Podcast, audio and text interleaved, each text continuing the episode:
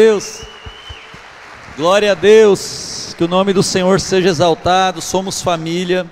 Que semana intensa, né, irmãos? Amém? Semana intensa. Eu confesso, irmãos, que hoje de manhã eu acordei um pouco cansado. E eu sei que um monte de gente também estava cansado, porque não veio no culto. Eu sei que estava descansando, tudo certo. E eu quero fazer um reconhecimento porque é, a gente, eu cheguei aqui, é, tinham poucas pessoas, pessoas do domingo também tinham vindo no sábado à noite, e eu vi o pessoal do louvor aqui. Antigamente, irmãos, a gente se tinha poucas pessoas na, no culto, na reunião, tal, pô, faz, faz com violãozinho ali, faz com violãozinho, tal. E, e a gente tem que reconhecer o ministério de louvor que nós temos, irmãos, porque eles entregaram o louvor como se eles estivessem numa conferência lotada. Então, uma salva de palmas, não sei nem onde eles estão. Estão lá, ó.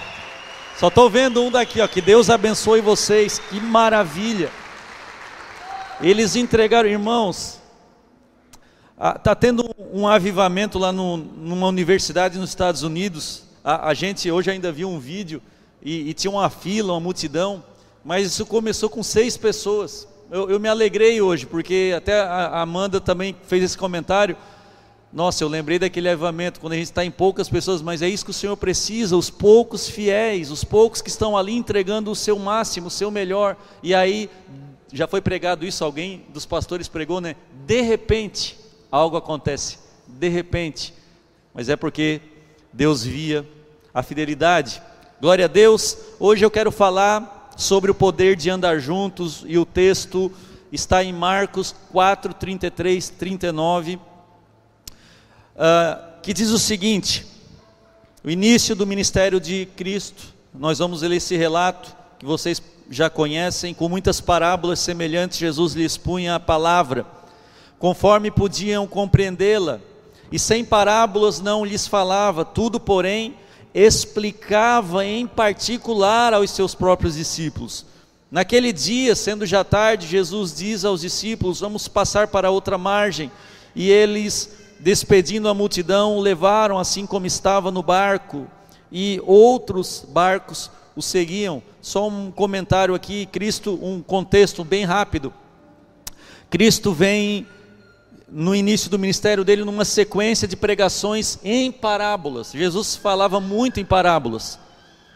E aparentemente essas parábolas não eram compreendidas por todos em todos os momentos, irmãos. Provavelmente Jesus deixou algumas pessoas no ar com algumas perguntas, porque a Bíblia aqui Marcos está narrando que Jesus chamava alguns discípulos ou, ou seus discípulos mais próximos e explicava em particular algumas coisas que a multidão não tinha entendido. Olha o privilégio. E o contexto aqui dessa localização é o, o mar da Galileia, o mar de Tiberíades, que na verdade lá em Israel não é um mar, é uma lagoa. É uma lagoa. Só porque essa lagoa é tão grande que foi apelidada de mar. Do outro lado tem a região de Gadara, tem uma colina de montanhas. Aliás, nós vamos para Israel esse ano, irmãos. Amém? Algumas pessoas já sabem, restam poucas vagas e vocês vão poder conhecer esses lugares. Até a pastora Tânia estava falando, né, pastora? Vocês vão para Israel também, né, pastora? A pastora assim, fala com o pastor Pádua, porque ele está preocupado. Falou para eu falar para ele. Aí eu escolho o momento, estou escolhendo esse momento agora. Ele falou, ele está meio preocupado porque ele talvez ele vai ficar cansado, é muito é, é, muita caminhada, mas lá é o país da longevidade, pastor. Você vai ver pessoas de 100 anos, de 90, de 110, eles vão olhar para o senhor e vão dizer assim: o que, que esse adolescente está ali cansado? Viu, pastor? Quebrei uma crença. Vai para Israel em nome de Jesus, vai realizar um sonho. Assim como muitos, se Deus se deu condição de estar conosco esse ano lá, vá. Vá porque a sua fé vai ser levada para um novo nível. Jesus entra no barco. Obviamente que não dá para levar toda a multidão no barco. Tem alguns barquinhos estacionados, região de Cafarnaum. Muitos barquinhos. Alguns da multidão se arriscam a seguir Jesus porque era muito maravilhoso, imagina, seguir um mestre desse só porque a Bíblia vai continuar demonstrando que talvez realmente só aquele barquinho que precisava estar e passar a tempestade adiante foi a que continuou. Ora, levantou-se então um grande temporal de vento e as ondas se arremessaram contra o barco, de modo que o mesmo já estava se enchendo de água. E Jesus estava na popa, dormindo sobre o travesseiro. Os discípulos o acordaram e lhe disseram: Mestre, o Senhor não se importa que pereçamos. E ele, despertando, repreendeu o vento e disse ao mar: Acalme-se, fique quieto. O vento se aquietou e tudo ficou calmo. Glória a Deus. Irmãos, esse texto me ensina muito sobre discipulado, muito. Nós aprendemos, talvez vamos começar escutando, aprendendo sobre o que não é discipulado. O que, que não é discipulado e que na nossa cabeça entra como discipulado. Por exemplo, participar de reuniões cristãs, evangélicas, de cultos e liturgias, não é discipulado não é um título também. Você se dá o título de discípulo de alguém. Esse título não tem valor nenhum. Seguir um conjunto de regras ou uma religião, nós costumamos, já falamos sobre isso, na nossa igreja nós pregamos muito sobre isso, mas ser discípulo de Cristo não é seguir um conjunto de regras de uma determinada igreja.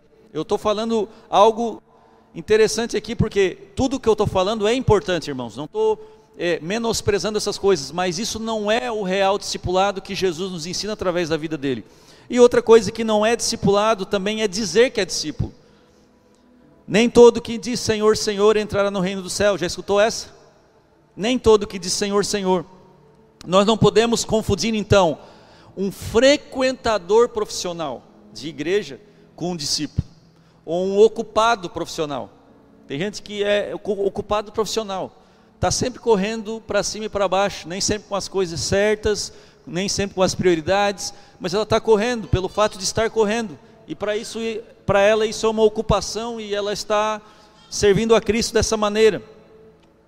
Aliás, quando nós nos encontrarmos com Cristo, nós vamos nos surpreender com muitas pessoas que a gente vai ouvir histórias e você vai perguntar qual a igreja que você ia, que você participava, você está se referindo obviamente a uma placa, uma denominação, uma, igreja, uma cidade, e a pessoa vai dizer, eu nunca coloquei o pé numa igreja, numa igreja que eu digo de tijolo, gente, e a pessoa foi salva, e você, ué, nunca, por quê? Porque o corpo de Cristo é maior que a estrutura física, o corpo de Cristo é muito maior, Participar da igreja é importante? É importante, você deve fazer. Se você tem oportunidade, você deve fazer, você tem que fazer. Mas nada disso é, de fato, em essência, o verdadeiro discipulado. Uma dica sobre o discipulado de Jesus está em João. Os dois discípulos, dois discípulos de João Batista começaram a seguir Jesus, ouvindo dizer isso, seguiram Jesus. Perder membro para outro mestre já é desde a época de Jesus. Então João Batista tinha os discípulos dele e começou já a perder membro, né? E ouvindo isso, ouvindo dizer isso, seguiram Jesus e Jesus voltando e vendo que os seguiam, disse-lhes: "O que o que vocês estão procurando?" E eles disseram: "Rabi, onde o Senhor mora?" Jesus respondeu: "Venham ver." Interessante, venham ver. Essa esse me parece até o início de qualquer tipo de evangelismo. Não é tentar transformar alguém num religioso, num frequentador de alguma coisa, mas é convidar alguém a vir ver o que está acontecendo. Veja, ou minha sogra, ou meu primo, ou meu irmão, você está com a vida que você está, eu tenho a solução. Venha ver o que está acontecendo ali na Igreja das Nações, sem compromisso, sem contrato assinado, sem nada, vai só um dia porque nós muitas vezes queremos mais o nosso poder de persuasão do que na obra do Espírito. E nós achamos que nós temos que convencer a pessoa a se tornar cristã. E essa obra não é nossa, essa obra é do Senhor. O nosso trabalho é fazer o que Jesus fez, é conectar. Vem ver.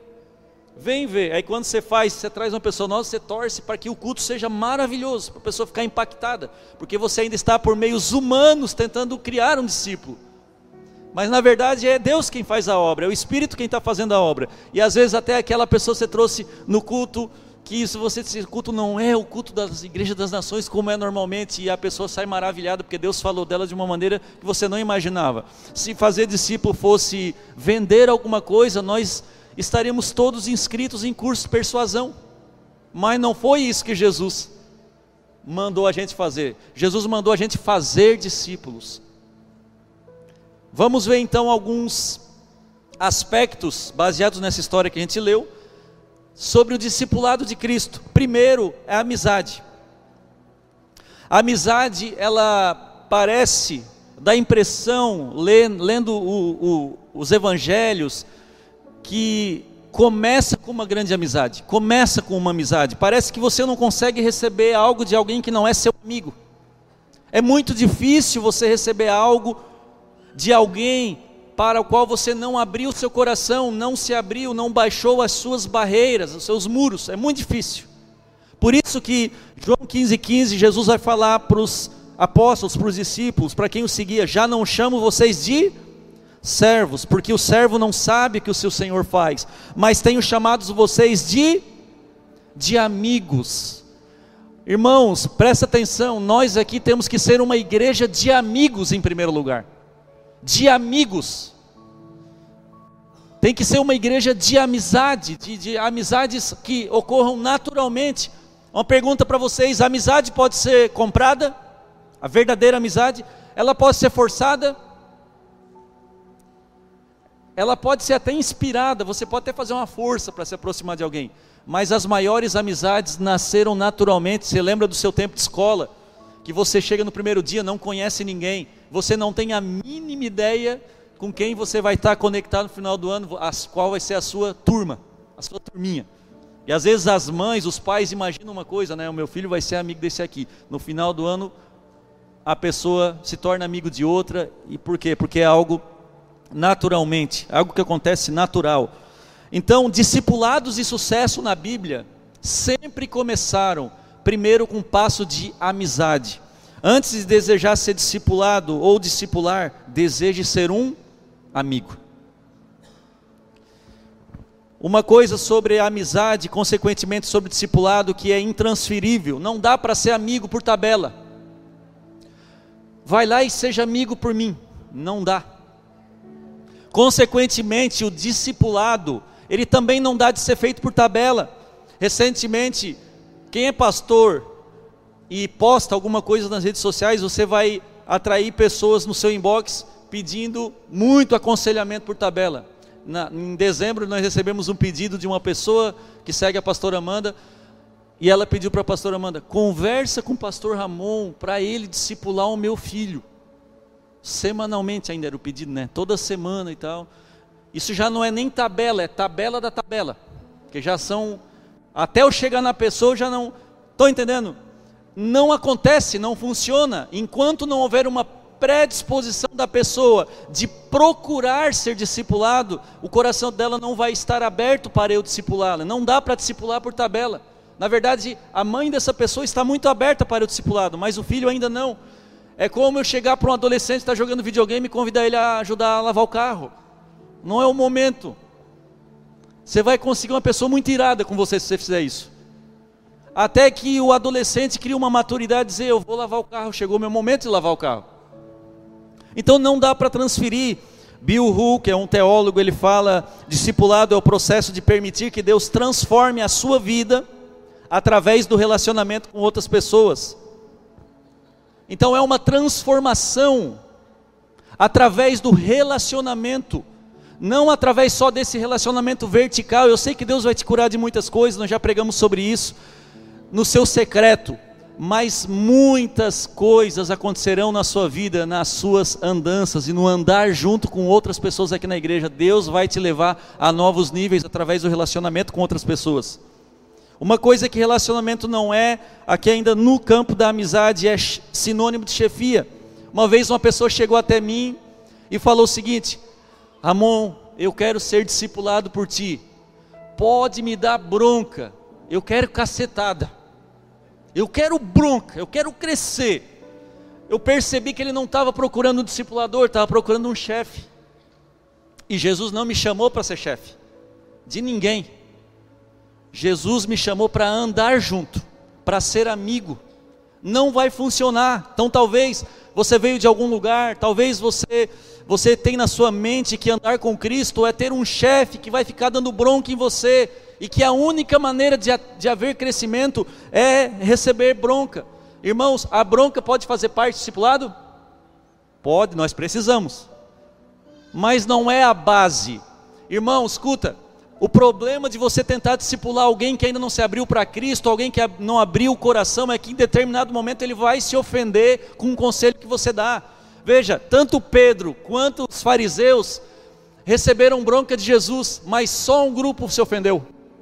Você imagina o Rob está aqui pregando, ou eu, ou o pastor Neto. Termina o culto, você vem falar com a gente, e a gente olha bem no olho e fala assim: para trás de mim, Satanás. Imagina essa cena. Irmão, não ia dar nem tempo, tu, no outro dia já estava em outra igreja. No outro dia. Jesus falou isso para Pedro. Por que que no outro dia Pedro estava lá de novo com Jesus? Porque eles eram amigos.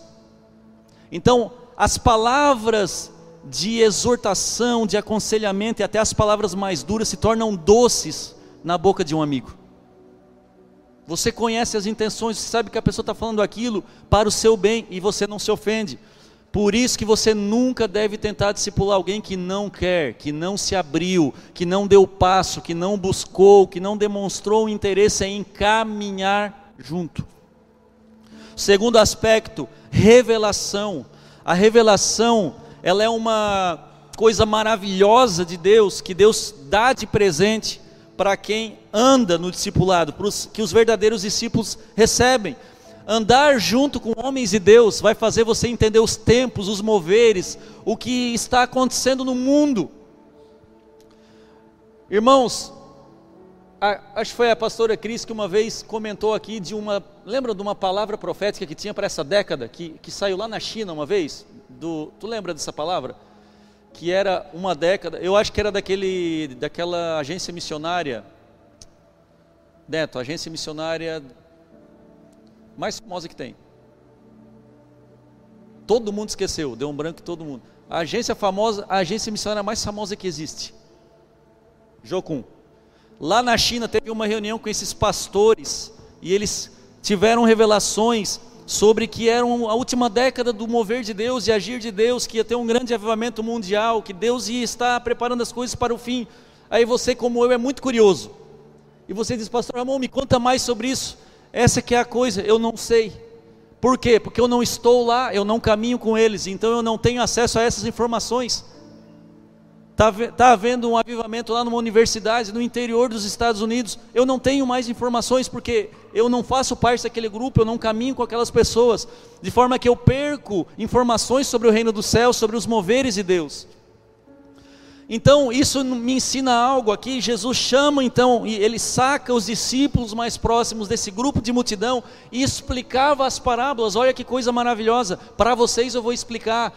Quanto mais eu ando com homens de Deus, homens que Deus separou nessa cidade, nessa igreja, mais eu vou conhecendo o coração de Deus através da vida deles, eu vou conhecendo. Você que gosta de ouvir profecia, a maior profecia, as maiores profecias que você pode ouvir e receber é ouvindo homens de Deus, assim, no papo ordinário, cotidiano do dia a dia. Às vezes a gente fica imaginando e pedindo grandes acontecimentos, enquanto no discipulado nós vamos ter tudo isso, muita revelação que você não teria de outra forma. O meu versículo favorito do Antigo Testamento é esse aqui, um dos, né? Deuteronômio 29, 29. As coisas encobertas pertencem ao Senhor nosso Deus, porém as reveladas nos pertencem a nós e aos nossos filhos para sempre, para que cumpramos todas as palavras desta lei. Tem coisa que nós não saberemos, tem coisa que é mistério, Deus reservou para o mistério, será revelado só no dia que Deus quiser, mas as coisas que ele desejou revelar, os filhos dele são donos dessas informações. De forma que se eu me tornar um filho interessado, eu tenho acesso a revelações que eu nunca teria de outra forma. Irmãos, nós temos um grupo de liderança aqui na igreja, um grupo estratégico. Eu, eu vou confessar para vocês na minha vida cristã, eu não lembro a última vez que eu pedi um gabinete. Para o meu pai, na época do meu pai, que era pastor, eu sempre vi o gabinete dele cheio de gente pedindo conselho. E eu nunca fiz isso. Talvez eu fiz, talvez uma, duas vezes. O dia que eu fui avisar ele que eu ia casar, eu fui no gabinete dele. Pastor Rob, a mesma coisa. Acho que eu nunca disse, Pastor Rob, eu preciso de um gabinete. Culpa, nunca. Por quê? Porque quando a gente anda junto, anda perto, num almoço, num, num, num x-salada, numa viagem, às vezes num evento que a gente vai aí fora, alguma conferência, a gente, às vezes uma palavra que eles soltam, uma palavra, para mim é uma direção de vida que resolveu o meu mês, irmãos, resolveu o meu ano. Eles nem sabem disso, mas às vezes uma palavra que eu escuto do neto, do Elton, do mineiro, uma palavra, uma simples palavra, foi Deus usando a boca deles, de forma que não precisa eu agora gastar uma hora do meu pastor num gabinete, ele pode atender outra pessoa, porque aquilo no andar junto já foi resolvido. Uma vida cristã bem direcionada é fruto de andar junto e não de dezenas de gabinetes isolados. É andar junto, irmãos. Que talvez você veio para cá pensando, eu tenho procurado poucos meus pastores. Você está pensando em reunião ainda. Você está pensando em formalismo. Você não está pensando, eu preciso me tornar mais amigo dos meus líderes, dos meus amigos aqui da igreja, eu preciso. Se a base do discipulado é relacionamento, as pessoas com quem eu mais me relaciono são as que mais me transformam, seja para o bem, seja para o mal. Aquilo que eu dou tempo é aquilo que vai me influenciar. E talvez o que tem influenciado a sua vida é a Netflix hoje, irmãos. Talvez a televisão tenha influenciado a sua vida, tenha sido o seu maior discipulador. Eu não sei aonde você mais dedica o seu tempo. De repente, os amigos do, do futebol, do bar, eu não sei. Mas as pessoas com quem eu mais convivo são as que me discipulam. De certa forma, a minha esposa, a minha filha são os meus maiores discipuladores. Eu não estou falando de autoridade aqui, viu, irmãos? Não estou falando de autoridade. Eu estou falando de aprendizado, porque ser discípulo é se tornar um aprendiz daquele a quem você se propõe a seguir. Eu convivo com a Amanda, a forma como ela trata as pessoas, a forma como ela trata o lar, a forma como ela se conecta com as pessoas, me discipula. Eu sou influenciado por isso e a minha vida foi mudada pela atitude dela. Eu não precisei dizer, amor, eu preciso marcar um curso com você. Um curso de como tratar as pessoas. Não precisa, porque às vezes nas conversas, nas viagens, no, no, nas conversas assim, to, nos cafés que a gente toma juntos, eu percebo, eu aprendo. Parece que é um segredo no andar junto.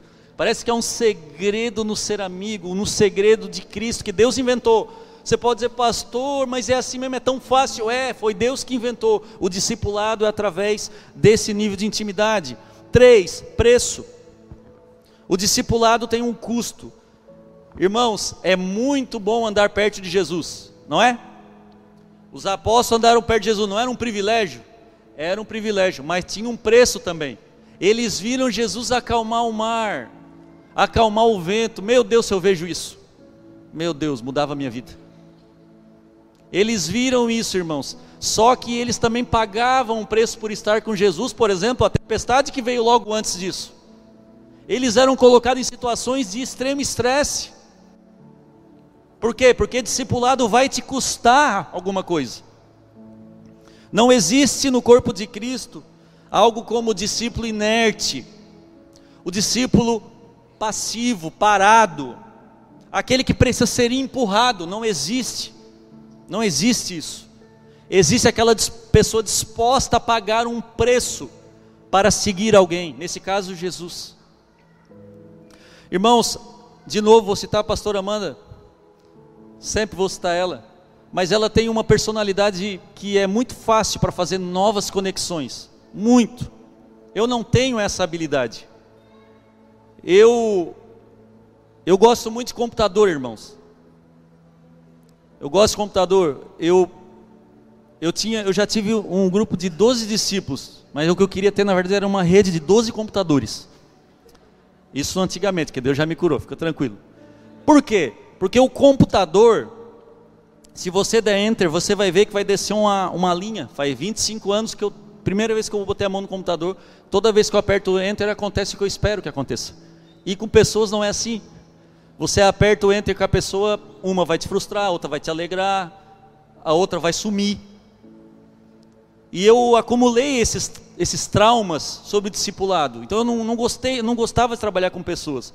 A Amanda, Para você ter uma ideia, a gente foi viajar agora, estávamos num outro país, na beira da praia.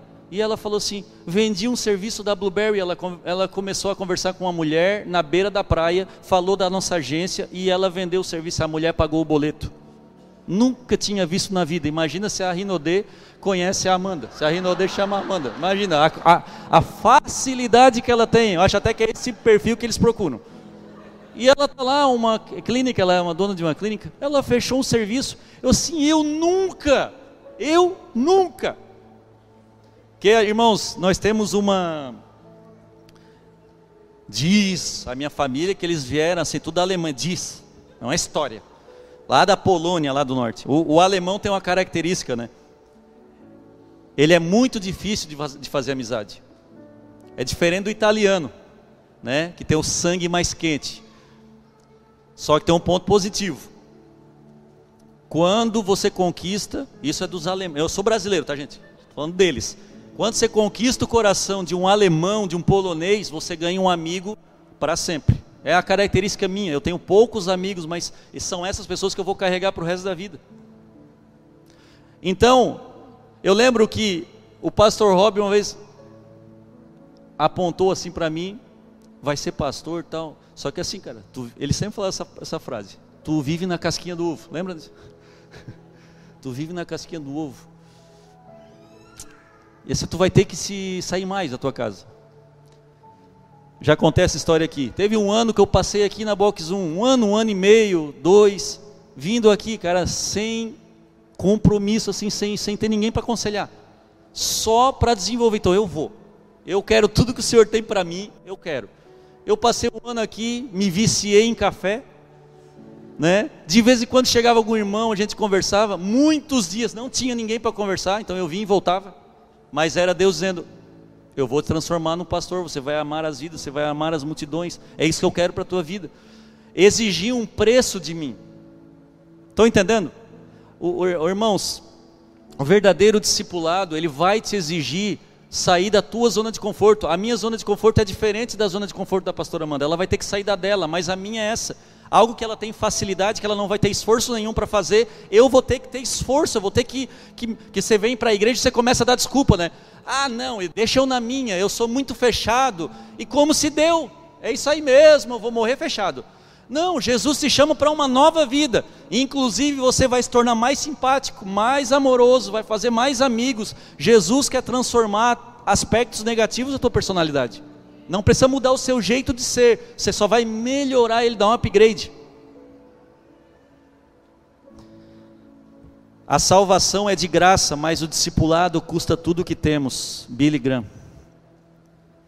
O discipulado vai custar a tua preguiça, irmão, vai custar a tua timidez, vai custar os teus medos, vai custar a sua vontade. Buscar o crescimento vai custar um preço, só que vai valer a pena. Nós vamos passar tempestades, mas nós vamos ver Jesus acalmando a tempestade bem na nossa frente. Nós vamos. É dessa forma que se vive milagres. Não é procurando ver um milagre, mas é vivendo a tempestade. Amém? Penúltimo, milagres.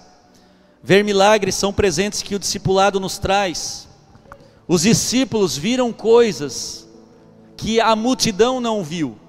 Você veja, Moisés, viu a glória de Deus passar na fenda de uma rocha.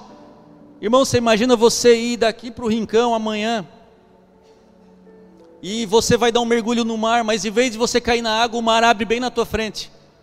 E Deus diz: atravessa, meu filho.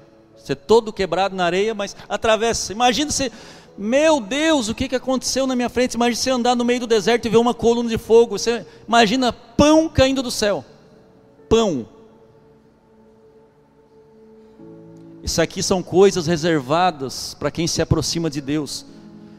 E olha que parece que a coisa vai ficando cada vez mais sobrenatural, né? Quando você vai avançando na intimidade com Deus, porque os apóstolos, doze apóstolos, viram certos níveis e coisas que a multidão não viu. Só que Pedro, Tiago e João, dentro do grupo dos doze apóstolos, viram a transfiguração. Que os outros não viram, que a transfiguração foi um dos momentos mais importantes do cristianismo é quando Jesus se revela mesmo, é quando ele, ele diz assim: olha, ele é divino mesmo. Ele não é um profeta grande como vocês talvez estejam até com dúvida. Então eles tiveram acesso a uma visão que mudou o destino, que, que fundamentou a fé deles. E essas experiências que Deus quer mostrar para você, tão logo você se aproxime dele e se aproxime de homens de Deus. Há maravilhas que você só vai experimentar ao andar perto de homens de Deus. E aí eu entro num dois aspectos. Desse aspecto, vamos abrir um parênteses, não há atalhos. Às vezes as pessoas entram no Instagram da gente e pedem um conselho. Só que a pessoa não pergunta, ela não faz uma pergunta. Tipo, tatuagem é pecado? Eu gostava dessa pergunta porque ela é curta, ela é direta. Ela não faz perder tempo. A pessoa diz assim, pastor, tem uma pergunta para fazer, faz. E vem aí um livro. Desde 1980 e alguma coisa a pessoa vem contando e é só bronca. E é só problema. E aí quando a gente é, continua lendo, assim, a gente não... Beleza, quando eu começar o aconselhamento, eu não sei nem por qual parte eu começo o aconselhamento. Não tem nem como aconselhar. E aí eu normalmente falo, tem um texto copiado, eu tenho um texto pronto para isso, tá? Para não ficar redigitando. Que é o seguinte: procura uma igreja mais próxima da sua casa, se dispõe a andar junto com os pastores, com os líderes, com a tua igreja, que talvez daqui a uns três anos, quatro, a tua vida vai estar tá se alinhando. Não, pastor, ela não quer isso. Ela quer o quê? Ela quer um, uma dica de uma solução rápida que vai resolver todos os problemas. E aí eu digo, não tem essa dica. Por quê? Porque a solução dos teus problemas é andar junto. É uma vida andando junto. Porque eu não tenho uma dica para resolver esse problema. Teria que ser escrito um livro para te responder. Mas você não está disposto. Então, o discipulado do Instagram, que eu digo de Instagram, discipulado miojo, aquela coisa rápida que você quer para mudar a sua vida, não funciona, irmãos. Muitos frequentam gabinetes de pastor, não porque precisam, mas porque negaram o andar junto. Não é uma necessidade real, é uma necessidade, mas uma necessidade que poderia ser suprida se a pessoa estivesse unida com o corpo unida com o corpo. O segundo aspecto é dentro do parênteses que eu estou aqui, nós não sabemos a hora. Irmãos, confidencial algo para você. Se você tem mais três de quatro anos de igreja, você vai entender que a vida cristã muitas vezes tem ciclos. Você vai viver coisas semelhantes em determinados ciclos. Eu passei um ciclo em que eu não estava tão quente espiritualmente. Quem tem mais de cinco anos, seis anos de igreja, vai entender que você às vezes dá esfriada na fé o meu tempo de esfriar na fé, não de Jesus, mas da igreja, foi no momento que eu comecei a me envolver profissionalmente com, com a minha empresa e isso exigiu muito de mim. E só que eu coloquei no meu coração sempre, por mais sucesso que eu tenha nessa área, eu não vou deixar de frequentar a igreja, eu não vou abandonar o ministério, eu era líder do louvor, eu não vou fazer isso. Irmãos, eu vou confessar para vocês, muitas vezes eu estava aqui de corpo presente, sabe a missa de corpo presente? Muitas vezes eu na igreja. Mas eu estava aqui. Muitas vezes eu vim para um ensaio de quarta-feira, tinha ensaio quarta-feira, tinha reunião com a liderança, tinha tudo, eu participava de tudo. Muitas vezes eu não estava ali, mas o meu corpo estava. E eu vinha, ah, cara, mais um ensaio, eu não tenho mais saco para ficar ensaiando, eu estou com de problema para resolver na empresa e tal, e agora, e, só que Deus não levanta, não tem outra pessoa, mas eu vou continuar. Então, durante toda a minha jornada como empreendedor, eu nunca abandonei a igreja, a comunhão da igreja. Em 2017, nós, nós tivemos, Deus moveu aqui, fez um mover através dos irmãos lá do Chile. Deus fez um mover, um avivamento na nossa igreja. Amém? Quem estava, viveu, lembra? Teve um avivamento na nossa igreja. Irmãos, pelo fato de eu estar aqui, eu vivi um avivamento que transformou a minha vida. Eu não estava bem espiritualmente, eu não estava 100%, eu não estava no fogo. Não estava, mas eu estava aqui e eu fui tomado pelo que aconteceu aqui. Muitas vezes nós olhamos para um homem de sucesso, ou para um homem de Deus, e nós falamos, nossa, ele estava no lugar certo na hora certa. Não é verdade. Ele sempre esteve. Não é verdade. A gente olha muitas vezes para o ponto alto da vida de alguém. A gente olha para algum acontecimento miraculoso na vida de alguém, um sucesso que a pessoa alcançou. E como já foi pregado aqui, eu não lembro quem pregou, de repente, de repente a gente viu acontecer, mas não, a pessoa estava lá plantando no momento que você não estava vendo. E o discipulado é isso, é vivência. É viver naquele momento que não está acontecendo nada, que parece que não está acontecendo nada. Eu lembro, lembrei de, da história de Tomé. Tomé ver Jesus ressuscitado é uma benção, né, irmãos? Alguém que já viu? Eu nunca vi. Mas os discípulos viram. Jesus morreu e ressuscitou e apareceu para os discípulos. Tomé não estava. Oito dias depois, Jesus reaparece. Irmãos, quais são as chances? Só me fala. Qual é a chance de tu ver um anjo e oito dias depois ver outro? Qual é a chance? Aconteceu quantas vezes contigo isso já? Eu estou esperando a primeira ainda. Falar bem a verdade. Aconteceu com Tomé, aquele abençoado, bem-aventurado, sortudo. Só que dessa vez Jesus aparece e Tomé estava. E se Tomé não estivesse de novo? E se Tomé não tivesse? Porque a experiência que ele teve lá reafirmou que Cristo era quem ele dizia ser. Talvez a vida dele tomaria outro rumo. Eles estavam tudo com medo, lembra? Estavam enclausurados, com medo. Talvez Tomé, olha, Jesus não era filho de Deus, nada, ele não apareceu, estou indo embora. Jesus aparece e, e, Tomé tem a chance de tocar em Jesus. Detalhe, tá? Não foi um fantasma que apareceu ali. Foi Jesus, dava para tocar no corpo, tinha físico. E essa é a beleza do nosso Jesus glorioso, né? Ele mesmo tendo um corpo físico transformado, atravessava a parede. Porque ele domina as leis da física. Pergunta para ele como faz, eu não sei como. Tomé viu isso e a vida dele mudou. Quem anda junto não fica esperando presentes, pois o maior presente é o relacionamento. O maior presente é ter a pessoa do seu lado. O maior presente é ter alguém. Não é, não é que eu, eu vivo com a Amanda e eu fico esperando que ela fique fazendo coisas para mim, porque a presença dela é a coisa mais importante que eu posso ter. E, consequentemente, eu vou ter coisas, frutos desse relacionamento que eu tenho com ela. E assim é o discipulado. Você não fica esperando coisas da pessoa. Você anda junto e coisas vão acontecer. Então, abandone o seu relógio espiritual e decida andar junto. E por último, irmãos, por último, proteção. Uma vez, num grupo de mentoria, nós pagamos um grupo de mentoria e lá dentro de, do grupo de mentoria tinha uma pessoa que era especialista em reestruturação tributária. E ele deu uma dica. Uma dica para a gente, né? O Tiago que estava lá, ele trouxe para a gente, que fez a gente economizar milhares de reais de impostos que a gente estava pagando errado. E uma coisa você tem que aprender sobre o governo, né? Quando você paga o imposto errado, morreu, né? Foi uma oferta, né? Você nunca mais vai ver esse dinheiro. Não tem, então a gente recebeu essa dica e isso trouxe ainda mais saúde financeira para os nossos negócios. Me parece que esse é um princípio. Quando você anda com as pessoas certas, isso te protege de certas situações. Talvez é, é, Muitos dos problemas que você viveu na vida, você viveu porque não estava andando com as pessoas certas.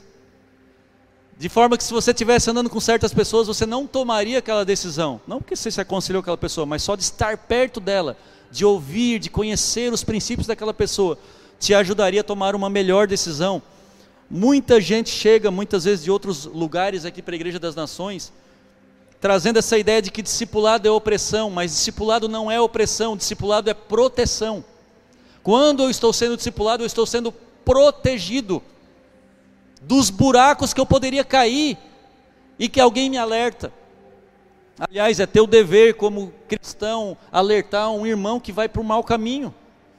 Quando isso acontece, irmãos, quando isso acontece, nós somos protegidos de ciladas. Quando nós temos alguém com quem caminhar, nós somos protegidos de coisas que nós não imaginamos e que nós pensávamos que talvez só em Deus, só na oração, só vindo numa vigília ou entrando em jejum, e às vezes Deus está dizendo: Eu quero usar os teus irmãos do teu lado para te cuidar, para te abençoar.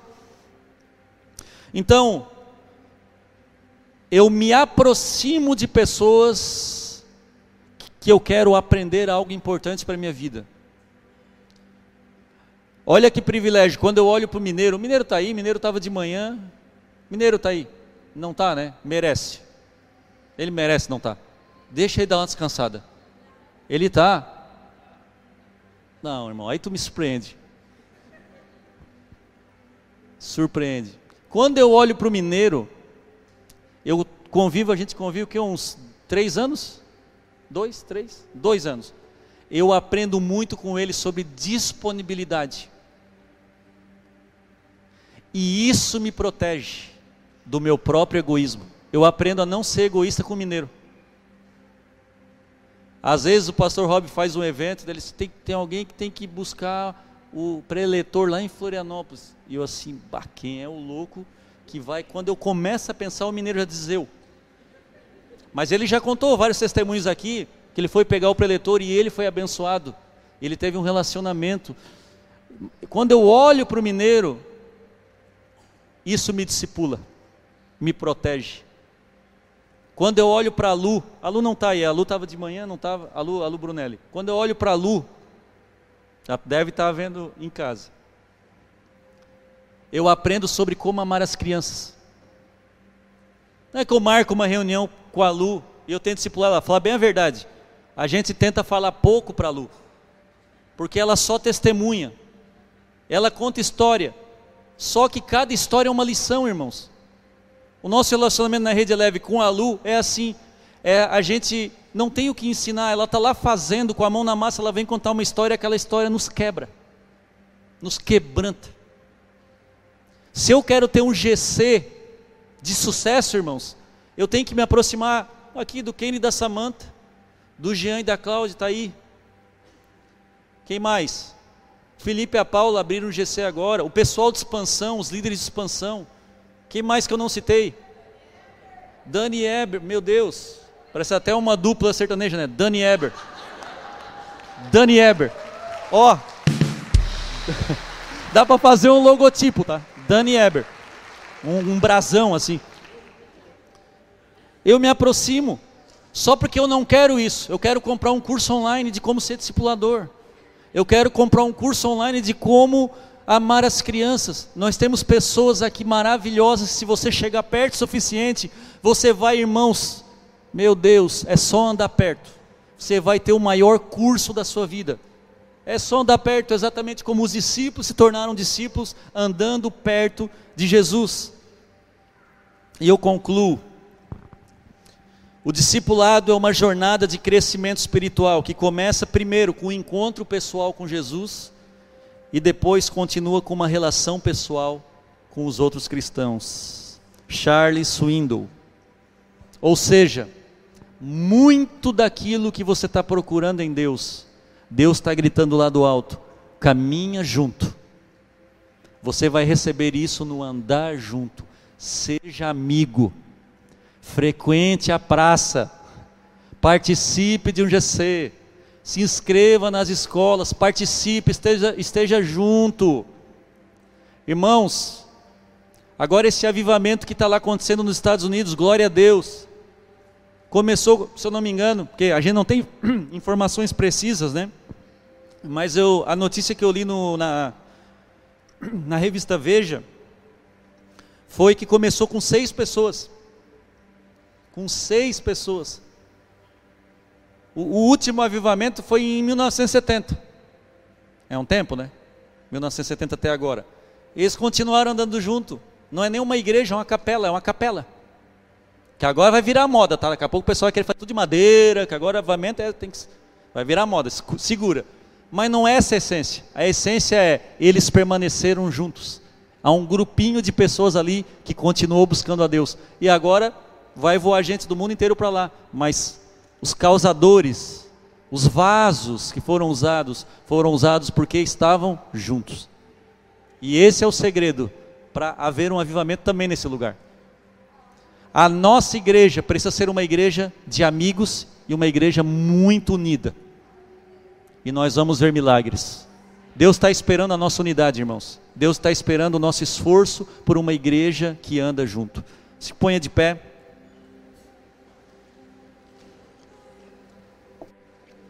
Queria que você desse a mão três, quatro pessoas, tá? Não, fique em grupo de três ou quatro pessoas. Ah, eu sou tímido. Não ouviu a palavra, né, irmão? Ah, eu não gosto desse negócio de rir por irmão. Já começa a soltar isso, porque esse vai ser o ano que você vai ser transformado. Você não sabe o nome da pessoa que você está de mão dada aí, pergunta, porque você vai orar por ela. Eu sei que normalmente a gente senta perto de quem a gente sabe o nome. Já tem que mudar isso aí, irmão. Perguntou? Então beleza. Baixa a cabeça agora e comece a orar pela unidade de vocês. Pela unidade, começa a pedir transformação a Deus para essas pessoas que você está aí de mão dada. Pede, pede. Vamos, vamos. Tem que, vamos levantar um som de oração, mas uma oração simples, genuína, para que Deus traga para a nossa igreja um amor, um amor uns pelos outros, um, uma paixão de estar junto, uma conexão que dificilmente será vista em outro lugar aí na sociedade, mas que a igreja do Senhor vai ter. E a partir disso, Deus vai operar tanto, tanto, tanto, tanto, tanto que você nem imagina. Esse é o ano de andar junto. É o ano que Deus vai transformar a nossa história através do discipulado, através da amizade, através da unidade. Vamos, ore e diga: Senhor, eu sou tímido. Tira a timidez, me ajuda a vencer a vergonha, a timidez, a preguiça. Me ajuda a vencer a minha dificuldade de fazer amigo. Me, me tira o medo de me aproximar de certas pessoas a vergonha de chegar na igreja, Senhor. Muitas vezes eu me afasto de pessoas que eu não conheço, mas não, eu quero ser alguém abraçador, alguém que, que recebe novas pessoas. Eu quero estar lá, Senhor, eu quero estar junto, para que quando o Senhor opere algo maior, eu já estava lá, Senhor, eu já estava lá com o coração aberto. Meu Pai, meu Pai, muda, muda, muda o nosso pensamento de egoísmo muda o nosso pensamento. Muda o nosso pensamento, faz-nos aprender uns com os outros. Levanta homens e mulheres de Deus nesse lugar que possam ser luz, referência para as nossas vidas aqui dentro, para a sociedade e para aqueles que vão vir.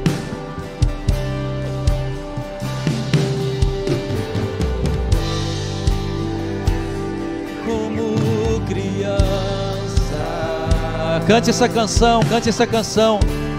Te amar pelo que és.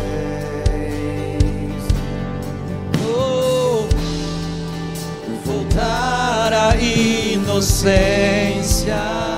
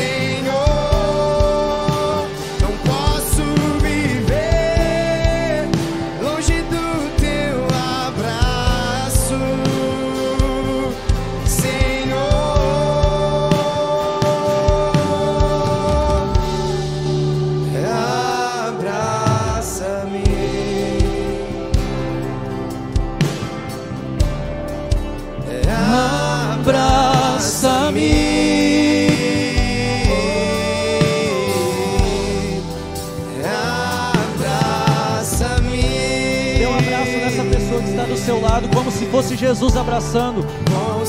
Abraça, abraça, abraça.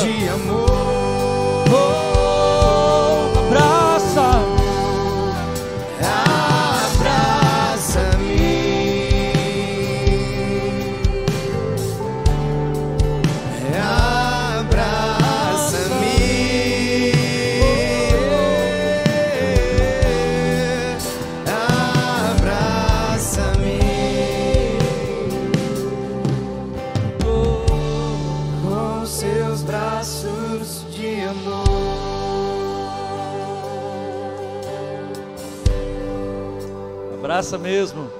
Faça que nem o neto, chore. Chore. Levante suas mãos para o alto. Senhor, eu abençoo a tua igreja. Em nome de Jesus, eu abençoo a semana que se inicia. Que seja uma semana de andar junto, uma semana de relacionamento, uma semana de aproximação, de conexões novas.